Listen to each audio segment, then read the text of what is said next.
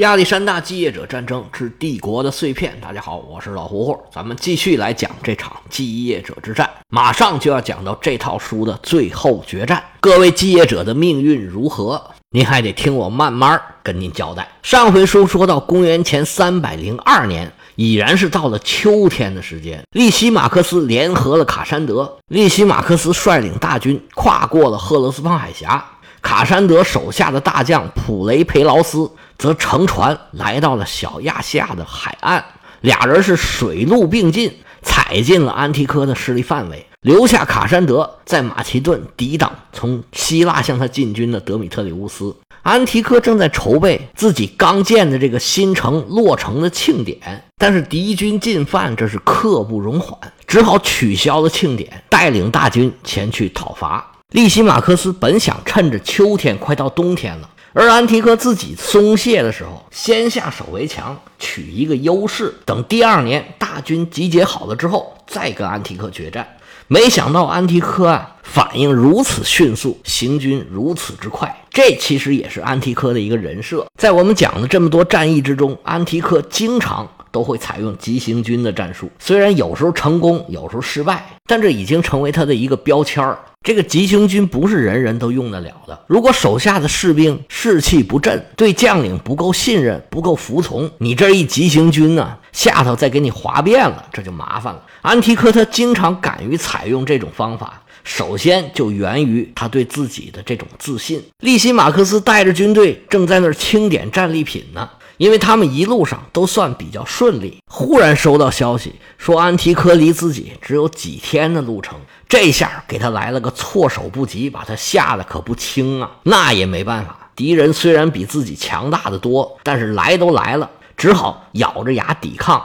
但是这个过程就比较狼狈了，被安提柯堵在军营里面骂。就是不敢出来迎敌，安提柯可不惯着你，你不是不出来吗？那我可要进去了。他带着手下的大军就开始围攻利西马克斯，利西马克斯是两次逃脱，安提柯就在后头是紧追不舍，最后还是秋冬之交的雨季救了利西马克斯。这大雨往下一下，整个原野变成了一片沼泽，连行动都不方便，更何况打仗了。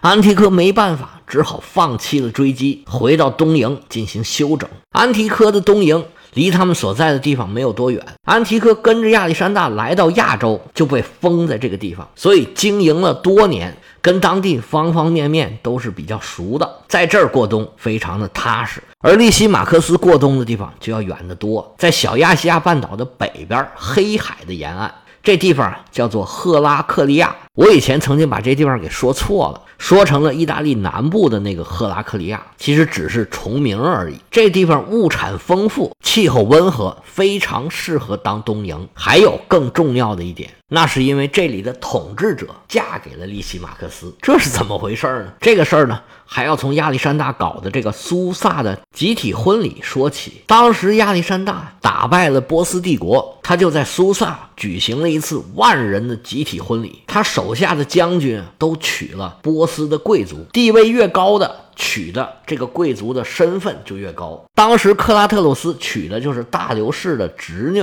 那是王室的贵族，身份非常高，那也跟克拉特鲁斯很相配了。但是后来呢，克拉特鲁斯跟安提帕特开始合作，他就娶了安提帕特的女儿，叫菲拉。就把大流士的这位侄女给扔到一边了。当然了，后来菲拉也是遗孀了，她嫁给了德米特里乌斯，所以卡山德论着还是德米特里乌斯的大舅子。这个我们先不管他。克拉特鲁斯另有新欢，那身为王室成员的公主就被晾到一边了。这位公主名叫阿玛斯特里斯，她自然不愿意啊！你不要我，有人要我，我这血统想找个下家可不难。此处不留爷，不对，此处不留奶奶，自有留奶奶处。你克拉特鲁斯不要我呀，我就去投八路了。于是他就来到了黑海沿岸的赫拉克利亚。嫁给了这个希腊人建的城邦的一位建主，名叫狄俄尼索斯。赫拉克利亚作为一个港口城市，它的腹地啊很广大，周边又有矿山，又有广阔的农田。城邦虽然不是很大，相当的富裕，而且呢也是一个战略要地。因为有钱嘛，它又是海港城市，手底下有一支规模不是很大，但是很有战斗力的一支舰队。后来狄奥尼索斯死了，这位公主就成了寡妇了。但是她是有钱有势，掌握着赫拉克利亚的摄政权。利西马克斯对这里是垂涎欲滴，又有这么一个寡妇，出身又高，手里的资源又多，他就开始打他的主意。而利西马克斯贵为国王，也配得上他。双方一拍即合，于是利西马克斯就娶了这位波斯的前公主。利西马克斯带着大军在赫拉克利亚开开心心的过冬，自己在那儿度蜜月。但是战争期间，谁能让你那么痛快呀？利西马克斯在赫拉克利亚休整了没多久，就收到了德米特里乌斯水陆并进朝着自己进发的消息。他怎么来了呢？原来啊，是安提柯把他儿子给叫回来了。德米特里乌斯在希腊打的是顺风顺水，眼看着就要把卡山德给灭了。为什么安提柯要在这么紧关节要的关头上把他儿子给调到亚洲来呢？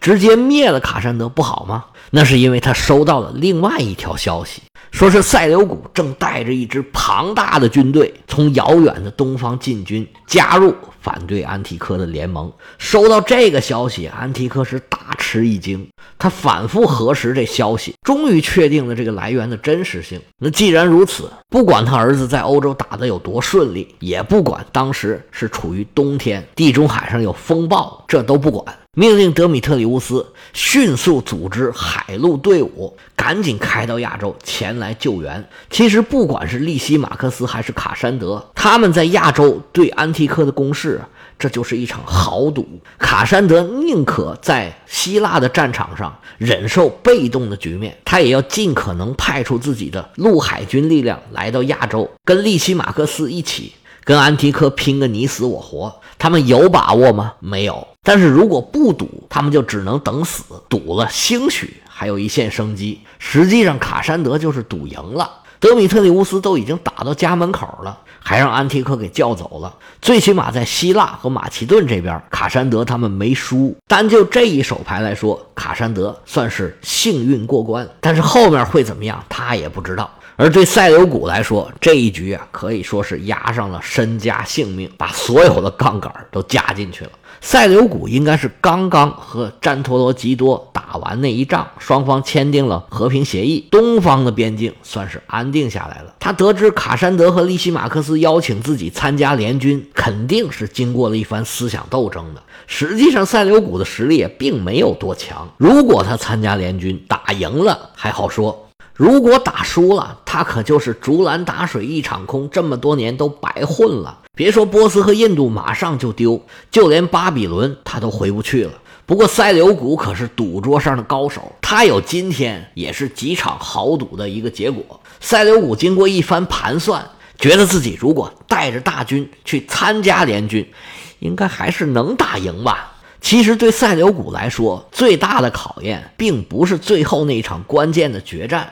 是他这么一支大军，怎么样跨过千山万水？那真的是千山万水啊！拿现在话说，就是从印度一直走路走到土耳其，而中间会遇到什么样的情况，谁也不知道。经过再三的权衡，塞琉古决定还是赌。于是他率领着两万步兵、一万两千骑兵、一百台镰刀战车，最主要的带了四百八十头大象，开始了他的漫漫长路。充满未知的行军之旅，他这张牌一出，立刻就在这个赌局里面引起了反响。德米特里乌斯从希腊撤军，也加入了亚洲的战局，他算是把卡山德给救了。德米特里乌斯就留了一小部分人马驻扎在雅典，自己沿着普雷培劳斯的路线，先是从以佛所登陆，顺着海岸一路往北摧枯拉朽。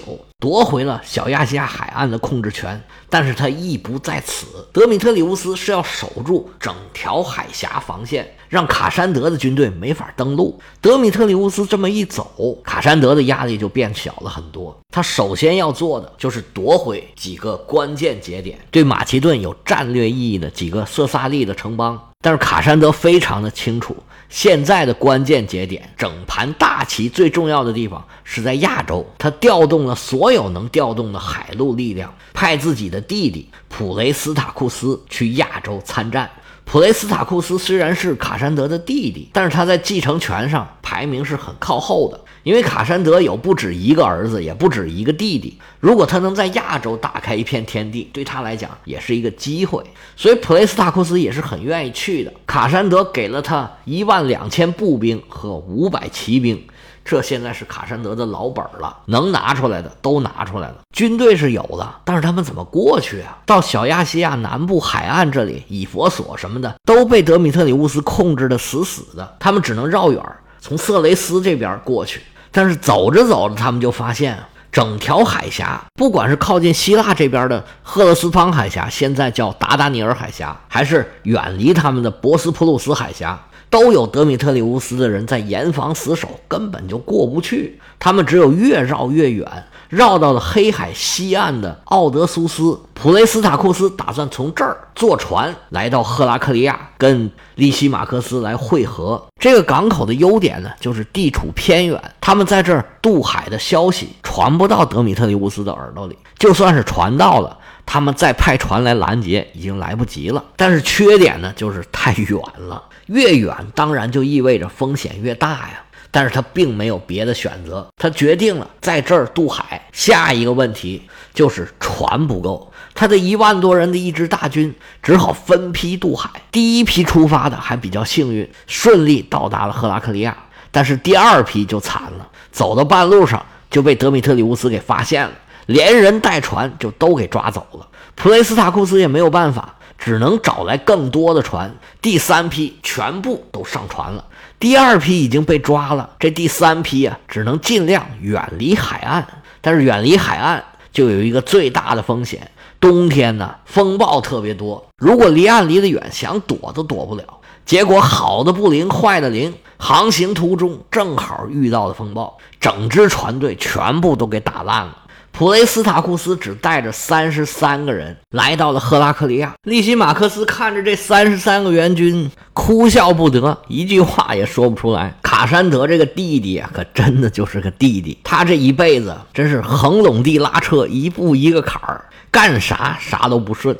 拿破仑曾经有一句名言。他说：“对于一个将军来说，最重要的品质就是幸运。”这句话听起来好像很宿命论，其实我们体会体会，确实是这样。有的人他就是很幸运，干什么事儿都很顺，干什么什么都能成。而且呢，你要是用道理来说呀，其实也是有道理的。这人运气不好的时候啊，他其实是不敢做决定的，他老是犹犹豫豫，前怕狼后怕虎，最后把时机都给耽搁了。利西马克斯本来想卡山德给他派一支援军，增强自己的力量，这回可倒好。援军没来，这三十几个人破衣啰嗦，跟要饭的似的。还好没死在路上。这些人往军营里面一走，对士气就是一种打击。这种打击立竿见影。没过多久，军队里面就开始有叛变的。有些士兵他就是联盟成员，是被利西马克斯拉过来打仗的，根本谈不上什么忠诚。你要是能打赢，我跟着你打，还能抢点东西；你要是打不赢，我不就亏了吗？你从这三十三个落汤鸡身上怎么也看不出来要打赢的样就难免逃兵是越来越多。不过在冬天快要结束的时候，利西马克斯终于迎来了一个大大的好消息，那就是塞琉古终于到了。我们这一回的题目叫做豪赌。其实无论是利西马克斯还是卡山德，甚至包括安提柯和他儿子德米特里乌斯，无一不是在进行一场豪赌。随着各方的势力。在小亚细亚上越聚越多，这赌桌上的赌注就越来越大。